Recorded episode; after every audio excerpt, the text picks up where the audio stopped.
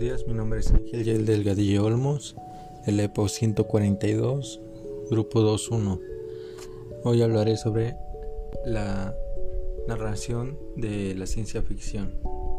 La ciencia ficción es un género narrativo que se sitúa en la acción de unas coordenadas espacio-temporales imaginarias y diferentes a nuestras a nuestras y que especula racionalmente sobre los posibles avances científicos o sociales y su impacto en la sociedad. En ocasiones se han llamado también literatura de anticipación debido a que algunos autores como Julio Benerte han llegado a anticipar el surgimiento de logros científicos y tecnológicos como los cohetes espaciales o los submarinos. El término ciencia ficción nació en 1926 de la mano del escritor Hugo Gersbach quien lo utilizó en la portada de la que sería de las más famosas revistas del género Amazing Stories. Sin embargo, hay que remontarse más atrás para encontrar los primeros relatos de este género.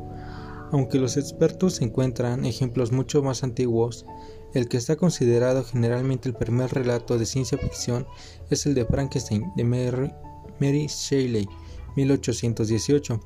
Posteriormente, en los años 30, del siglo XIX, Edgar Allan Poe escribió los relatos con la incomparable aventura de un tal Hans Pfaff o revelación mesmérica, que sin duda deben englobarse dentro de la ciencia ficción.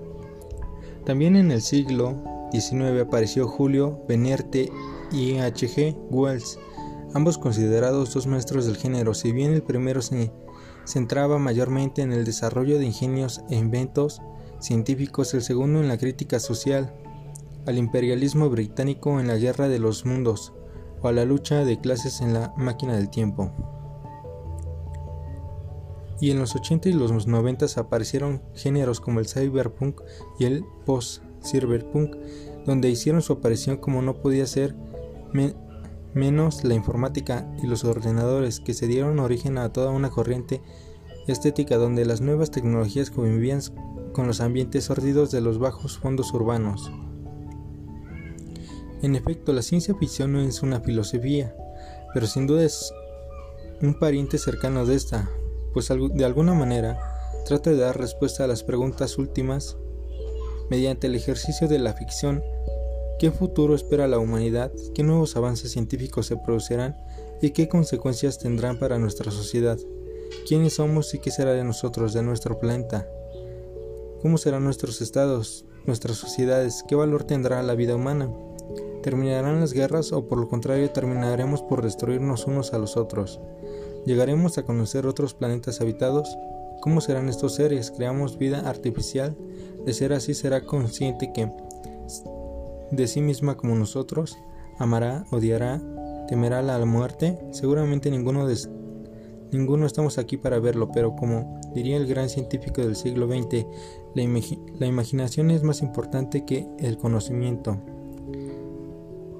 Algunos ejemplos de esto serían em, el imperialismo británico en la guerra de los mundos o la lucha de clases por la máquina del tiempo y Frankenstein de Mary Shelley de 1818.